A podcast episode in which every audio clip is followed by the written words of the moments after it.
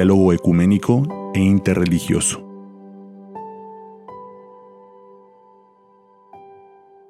Diálogo ecuménico para que el mundo crea.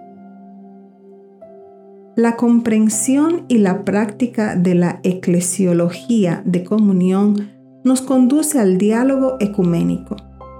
La relación con los hermanos y hermanas bautizados de otras iglesias y comunidades eclesiales es un camino irrenunciable para el discípulo y misionero, pues la falta de unidad representa un escándalo, un pecado y un atraso del cumplimiento del deseo de Cristo que todos sean uno, lo mismo que lo somos tú y yo, Padre, y que también ellos vivan unidos a nosotros para que el mundo crea que tú me has enviado. El ecumenismo no se justifica por una exigencia simplemente sociológica, sino evangélica, trinitaria y bautismal. Expresa la comunión real, aunque imperfecta, que ya existe entre los que fueron regenerados por el bautismo y el testimonio concreto de fraternidad. El magisterio insiste en el carácter trinitario y bautismal del esfuerzo ecuménico, donde el diálogo emerge con actitud espiritual y práctica, en un camino de conversión y reconciliación. Solo así llegará el día en que podremos celebrar juntos con todos los que creen en Cristo la divina Eucaristía. Una vía fecunda para avanzar hacia la comunión es recuperar en nuestras comunidades el sentido del compromiso del bautismo. Hoy se hace necesario rehabilitar la auténtica apologética que hacían los padres de la Iglesia como explicación de la fe. La apologética no tiene por qué ser negativa o meramente defensiva per se. Implica más bien la capacidad de decir lo que está en nuestras mentes y corazones de forma clara y convincente, como dice San Pablo, haciendo la verdad en la caridad. Los discípulos y misioneros de Cristo de hoy necesitan más que nunca una apologética renovada para que todos puedan tener vida en Él. A veces olvidamos que la unidad es, ante todo, un don del Espíritu Santo y oramos poco por esta intención. Esta conversión del corazón y esta santidad de vida, juntamente con las oraciones privadas y públicas por la unidad de los cristianos, han de considerarse como el alma de todo el movimiento ecuménico y con razón puede llamarse ecumenismo espiritual. Hace más de 40 años, el Concilio Vaticano II reconoció la acción del Espíritu Santo en el movimiento por la unidad de los cristianos. Desde entonces hemos recogido muchos frutos. En este campo, necesitamos más agentes de diálogo y mejor calificados. Es bueno hacer más conocidas las declaraciones que la propia Iglesia Católica ha suscrito en el campo del ecumenismo desde el concilio. Los diálogos bilaterales y multilaterales han producido buenos frutos. También es oportuno estudiar el directorio ecuménico y sus indicaciones respecto a la catequesis, la liturgia, la formación presbiteral y la pastoral. La movilidad humana, característica del mundo de hoy, puede ser ocasión propicia del diálogo ecuménico de la vida. En nuestro contexto, el surgimiento de nuevos grupos religiosos más la tendencia a confundir el ecumenismo con el diálogo interreligioso ha obstaculizado el logro de mayores frutos en el diálogo ecuménico. Por lo mismo, alentamos a los ministros ordenados, a los laicos y a la vida consagrada a participar de organismos ecuménicos con una cuidadosa preparación y un esmerado seguimiento de los pastores, y realizar acciones conjuntas en los diversos campos de la vida eclesial, pastoral y social. En efecto, el contacto ecuménico favorece la estima recíproca, convoca a la escucha común de la palabra de Dios y llama a la conversión a los que se declaran discípulos y misioneros de Jesucristo. Esperamos que la promoción de la unidad de los cristianos asumida por las conferencias episcopales se consolide y fructifique bajo la luz del Espíritu Santo. En esta nueva etapa evangelizadora, queremos que el diálogo y la cooperación ecuménica se encaminen a suscitar nuevas formas de discipulado y misión en comunión. Cabe observar que, donde se establece el diálogo, disminuye el proselitismo, crece el conocimiento recíproco, el respeto y se abren posibilidades de testimonio común. Como respuesta generosa a la oración del Señor, que todos sean uno, los papas nos han animado a avanzar pacientemente en el camino de la unidad. Juan Pablo II nos exhorta. En el valiente camino hacia la unidad, la claridad y prudencia de la fe nos llevan a evitar el falso irenismo y el desinterés por las normas de la Iglesia. Inversamente, la misma claridad y la misma prudencia nos recomiendan evitar la tibieza en la búsqueda de la unidad y más aún la posición preconcebida o el derrotismo que tiende a ver todo como negativo. Benedicto XVI abrió su pontificado diciendo, No bastan las manifestaciones de buenos sentimientos. Hace falta gestos concretos que penetren en los espíritus y sacudan las conciencias impulsando a cada uno a la conversión interior, que es el fundamento de todo progreso en el camino del ecumenismo. Relación con el judaísmo y diálogo interreligioso. Reconocemos con gratitud los lazos que nos relacionan con el pueblo judío, con el cual nos une la fe en el único Dios y su palabra revelada en el Antiguo Testamento. Son nuestros hermanos mayores en la fe, en la fe de Abraham, Isaac y Jacob. Nos duele la historia de desencuentros que han sufrido también en nuestros países. Son muchas las causas comunes que en la actualidad reclaman mayor colaboración y aprecio mutuo. Por el soplo del Espíritu Santo y otros medios de Dios conocidos, la gracia de Cristo puede alcanzar a todos los que Él redimió más allá de la comunidad eclesial, todavía de modo diferentes. Explicitar y promover esta salvación, ya operante en el mundo, es una de las tareas de la Iglesia con respecto a las palabras del Señor. Sean mis testigos hasta los extremos de la tierra. El diálogo interreligioso, en especial con las religiones monoteístas, se fundamenta justamente en la misión que Cristo nos confió, solicitando la sabia articulación entre el anuncio y el diálogo como elementos constitutivos de evangelización. Con tal actitud, la Iglesia, sacramento universal de salvación, refleja la luz de Cristo que ilumina a todo hombre. La presencia de la Iglesia entre las religiones no cristianas está hecha de empeño, discernimiento y testimonio, apoyados en la fe, esperanza y caridad teologales.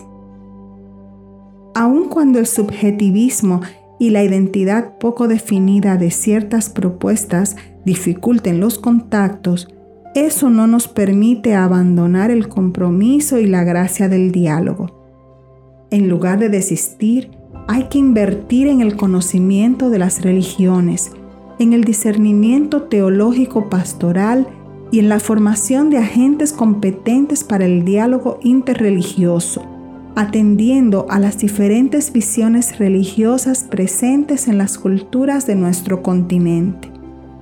El diálogo interreligioso no significa que se deje de anunciar la buena nueva de Jesucristo a los pueblos no cristianos, con mansedumbre y respeto por sus convicciones religiosas.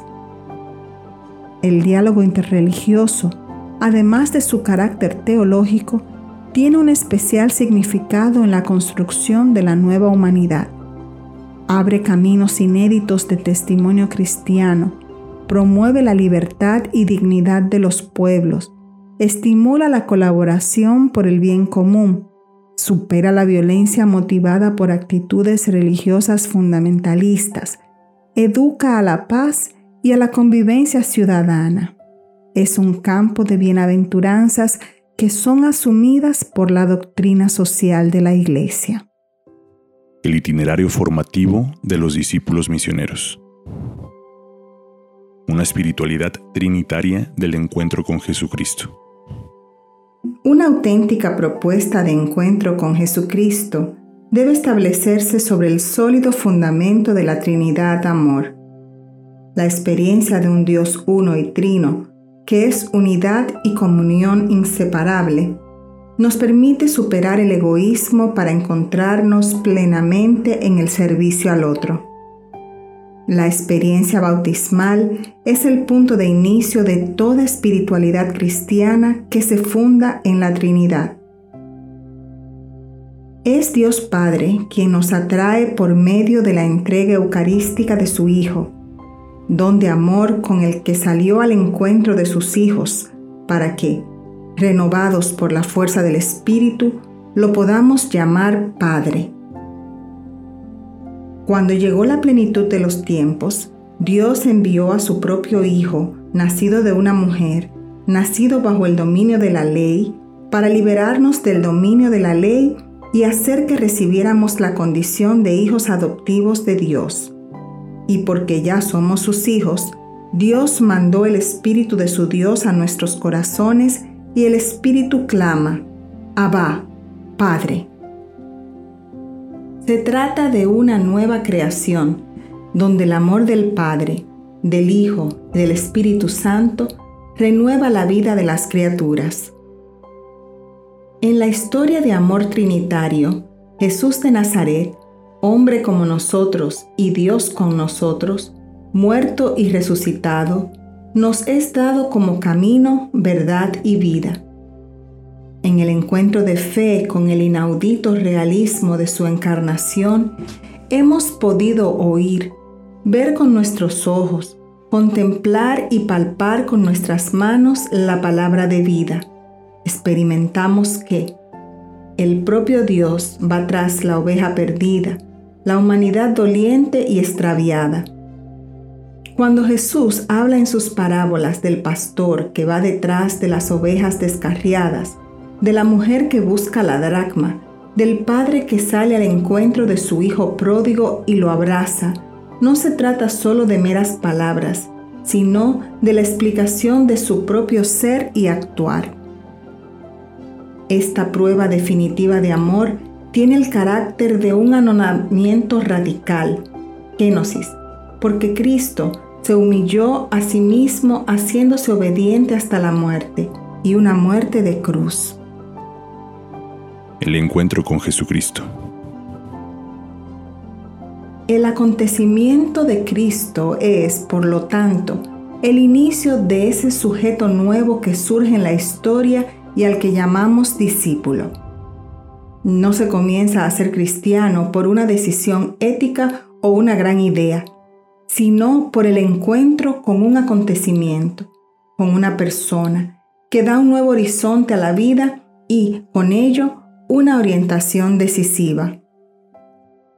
Esto es justamente lo que, con presentaciones diferentes, nos han conservado todos los evangelios como el inicio del cristianismo, un encuentro de fe con la persona de Jesús. La naturaleza misma del cristianismo consiste, por lo tanto, en reconocer la presencia de Jesucristo y seguirlo. Esa fue la hermosa experiencia de aquellos primeros discípulos que, encontrando a Jesús, quedaron fascinados y llenos del estupor ante la excepcionalidad de quien les hablaba, ante el modo como los trataba, correspondiendo al hambre y sed de vida que había en sus corazones. El evangelista Juan nos ha dejado plasmado el impacto que produjo la persona de Jesús en los dos primeros discípulos que lo encontraron, Juan y Andrés. Todo comienza con una pregunta. ¿Qué buscan? A esa pregunta siguió la invitación a vivir una experiencia. Vengan y lo verán. Esta narración permanecerá en la historia como síntesis única del método cristiano.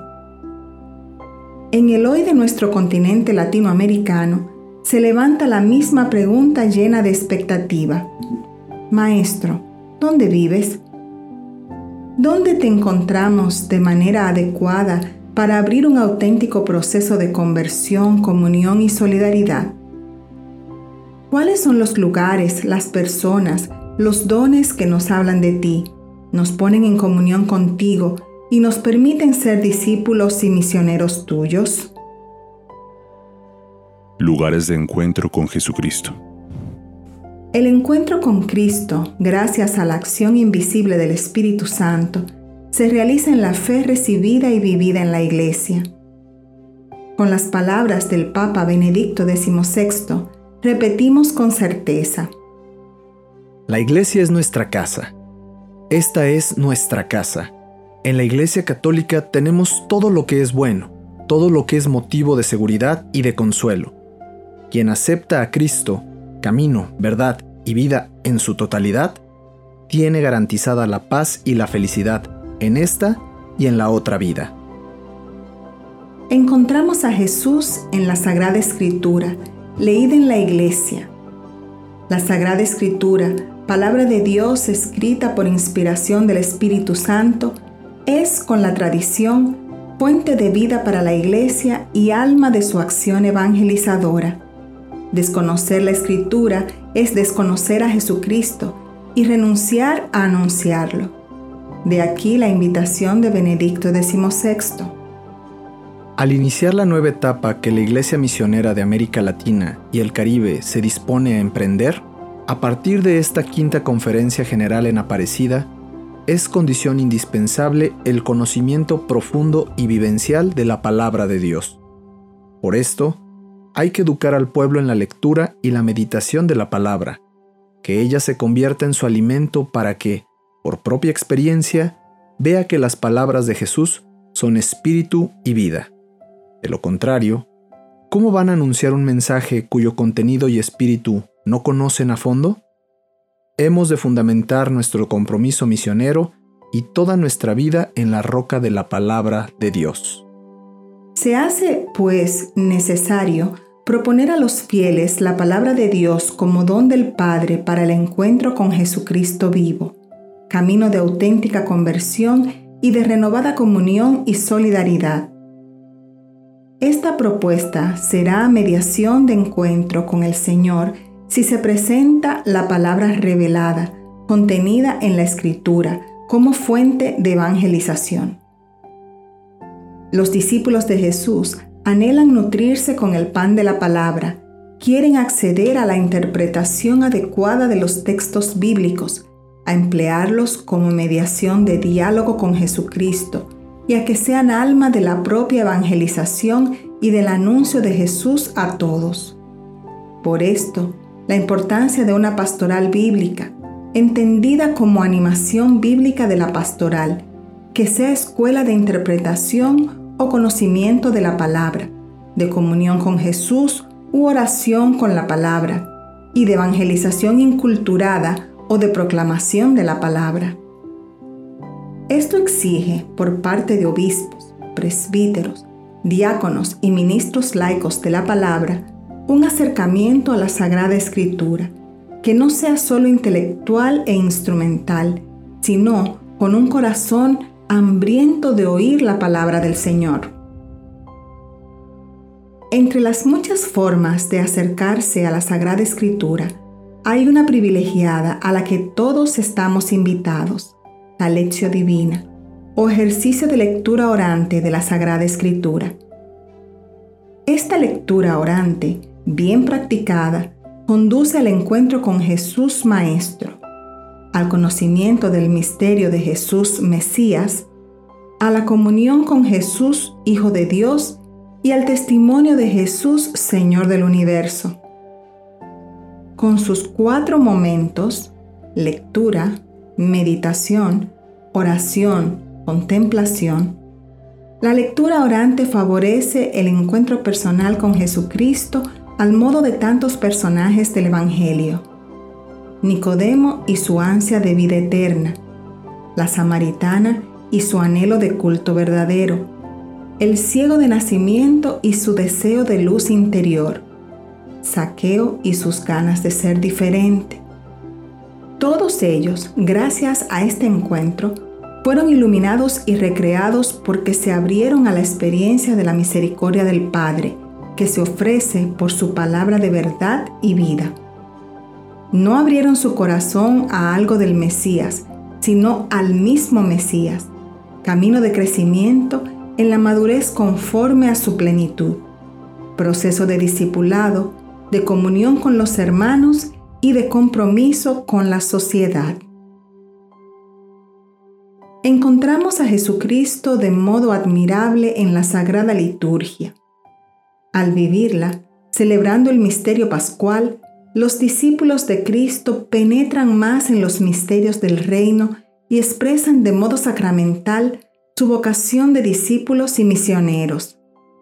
La constitución sobre la Sagrada Liturgia del Vaticano II nos muestra el lugar y la función de la liturgia en el seguimiento de Cristo, en la acción misionera de los cristianos, en la vida nueva en Cristo y en la vida de nuestros pueblos en Él. La Eucaristía es el lugar privilegiado del encuentro del discípulo con Jesucristo. Con este sacramento, Jesús nos atrae hacia Él y nos hace entrar en su dinamismo hacia Dios y hacia el prójimo hay un estrecho vínculo entre las tres dimensiones de la vocación cristiana.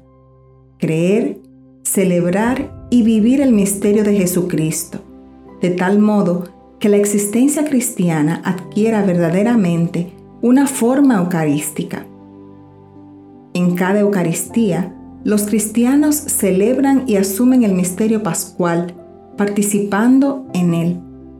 Por tanto, los fieles deben vivir su fe en la centralidad del misterio pascual de Cristo a través de la Eucaristía, de modo que toda su vida sea cada vez más vida eucarística.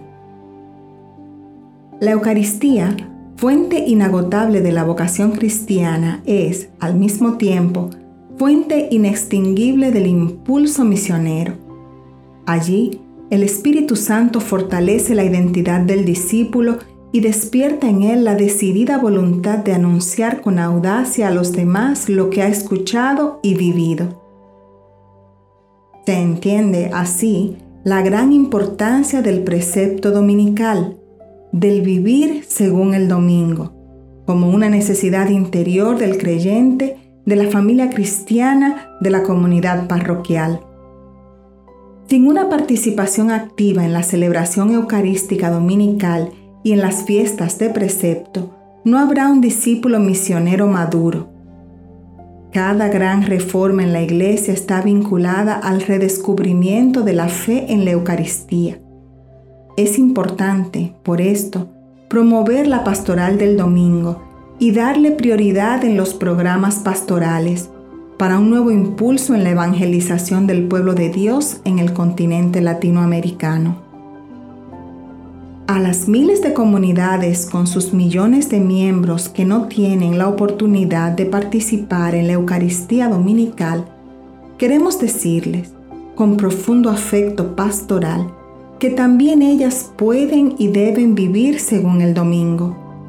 Ellas pueden alimentar su ya admirable espíritu misionero participando de la celebración dominical de la palabra, que hace presente el misterio pascual en el amor que congrega, en la palabra acogida y en la oración comunitaria. Sin duda, los fieles deben anhelar la participación plena en la Eucaristía Dominical, por lo cual también los alentamos a orar por las vocaciones sacerdotales. El sacramento de la reconciliación es el lugar donde el pecador experimenta de manera singular el encuentro con Jesucristo, quien se compadece de nosotros y nos da el don de su perdón misericordioso, nos hace sentir que el amor es más fuerte que el pecado cometido, nos libera de cuanto nos impide permanecer en su amor y nos devuelve la alegría y el entusiasmo de anunciarlo a los demás con corazón abierto y generoso. La oración personal y comunitaria es el lugar donde el discípulo, alimentado por la palabra y la Eucaristía, cultiva una relación de profunda amistad con Cristo y procura asumir la voluntad del Padre. La oración diaria es un signo del primado de la gracia en el itinerario del discípulo misionero. Por eso, es necesario aprender a orar, volviendo siempre de nuevo a aprender ese arte de los labios del Maestro. Jesús está presente en medio de una comunidad viva en la fe y en el amor fraterno. Allí Él cumple su promesa donde están dos o tres reunidos en mi nombre, allí estoy yo en medio de ellos. Está en todos los discípulos que procuran hacer suya la existencia de Dios y vivir su propia vida escondida en la vida de Cristo. Ellos experimentan la fuerza de su resurrección hasta identificarse profundamente con Él. Ya no vivo yo, sino que es Cristo quien vive en mí está en los pastores que representan a Cristo mismo. Los obispos han sucedido por institución divina a los apóstoles como pastores de la iglesia, de modo que quien los escucha, escucha a Cristo, y quien los desprecia, desprecia a Cristo y a quien le envió. Está en los que dan testimonio de lucha por la justicia, por la paz y por el bien común, algunas veces llegando a entregar la propia vida en todos los acontecimientos de la vida de nuestros pueblos, que nos invitan a buscar un mundo más justo y más fraterno, en toda realidad humana cuyos límites a veces nos duelen y nos agobian. También lo encontramos de un modo especial en los pobres, afligidos y enfermos, que reclaman nuestro compromiso y nos dan testimonio de fe, paciencia en el sufrimiento y constante lucha para seguir viviendo. ¿Cuántas veces los pobres y los que sufren realmente nos evangelizan?